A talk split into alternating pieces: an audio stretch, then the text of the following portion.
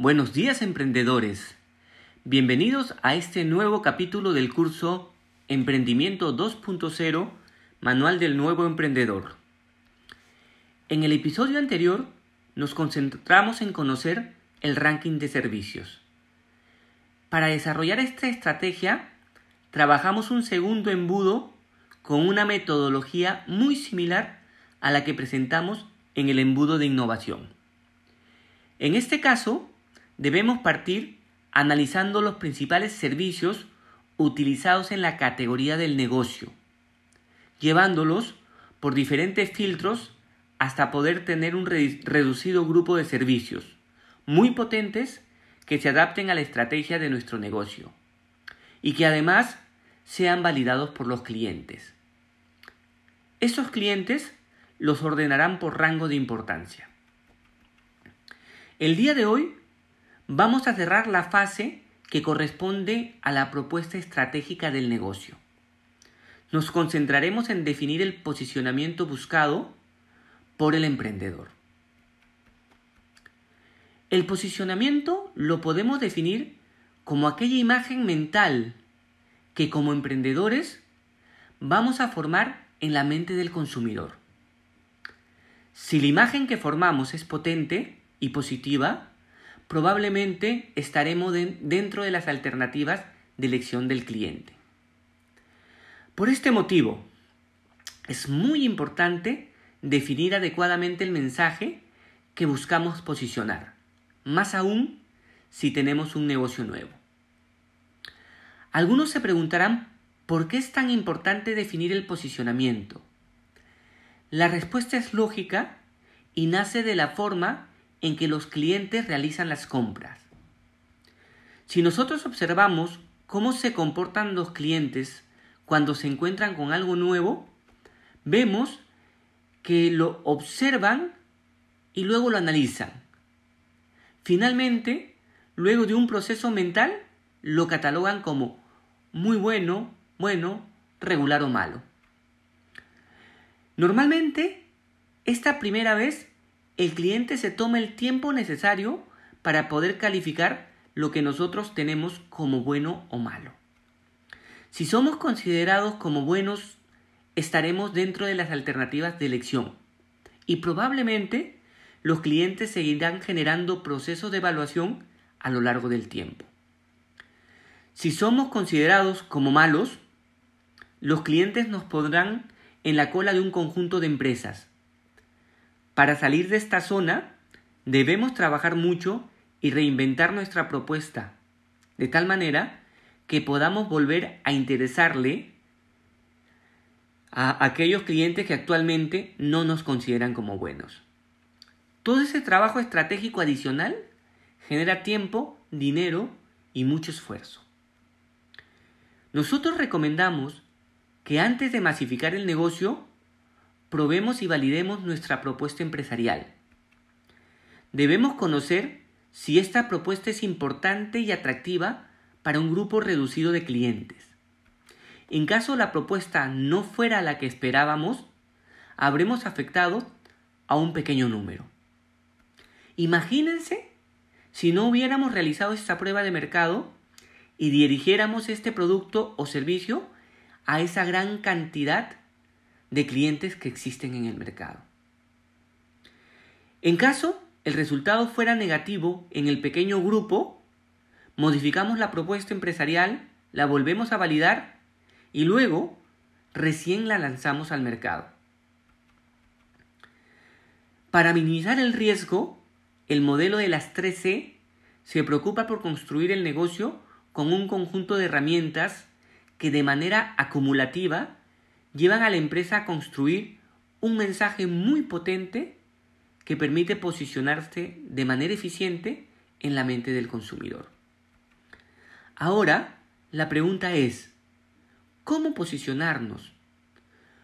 ¿Cómo hacemos para llevar el mensaje a nuestros clientes? ¿Cómo podemos definir este mensaje?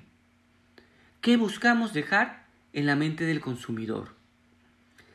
Para poder llegar a definir el mensaje, en primer lugar, hemos generado un conjunto de ideas de negocios con el embudo de innovación.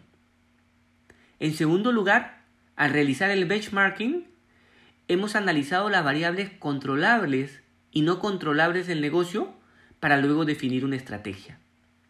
Finalmente, hemos trabajado con el embudo para identificar el ranking de servicio. Con estas tres herramientas podemos definir nuestro posicionamiento.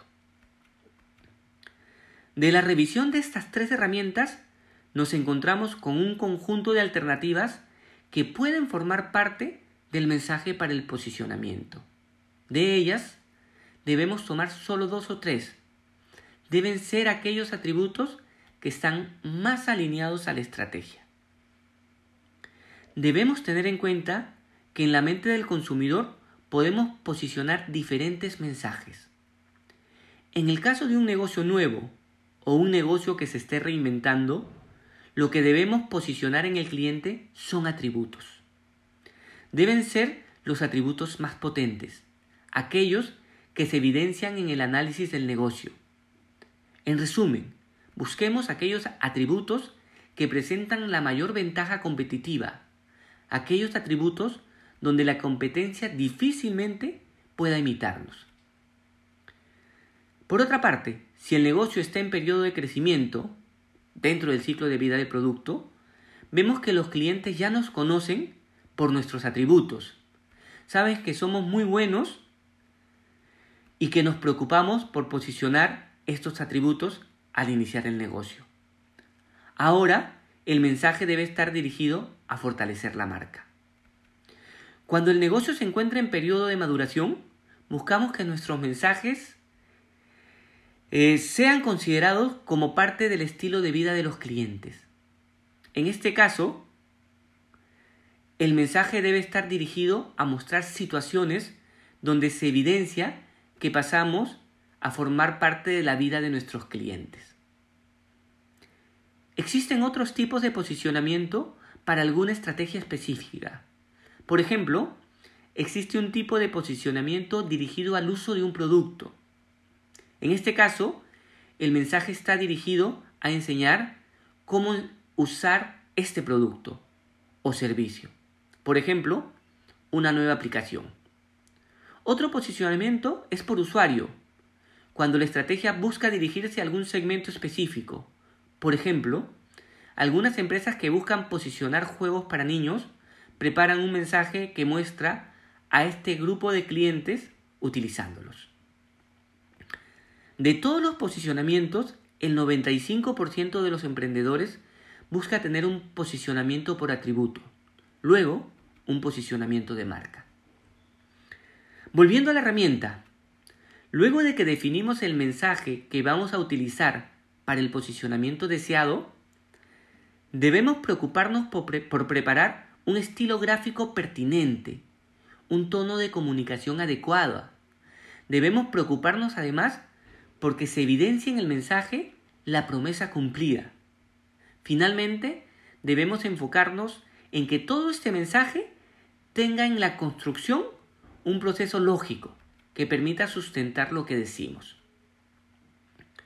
Todo este trabajo lo que busca es que el cliente nos humanice, nos conozca con las características que nosotros proponemos como ventaja competitiva. Este es el siguiente paso para que podamos fortalecer nuestra imagen, nuestro negocio, nuestra marca. Finalmente, todo este mensaje, con todos sus atributos, deben aterrizarse en la estrategia de comunicación del negocio. Tiene que estar presente en el producto, en los contenidos virtuales o físicos, en los protocolos, en las referencias o boca a boca y finalmente en el servicio. Si nosotros logramos generar este proceso continuo de principio a fin, probablemente tendremos un gran avance y una propuesta de posicionamiento ideal. Además, tendremos un plan de contingencia que nos permite en algún momento variar ligeramente el posicionamiento sin desviarnos de la estrategia y sin desviarnos de ese objetivo a largo plazo que tenemos. Muy bien, señores, muchas gracias por escucharnos. En la próxima sesión trabajaremos con la campaña de comunicación. Nos vemos.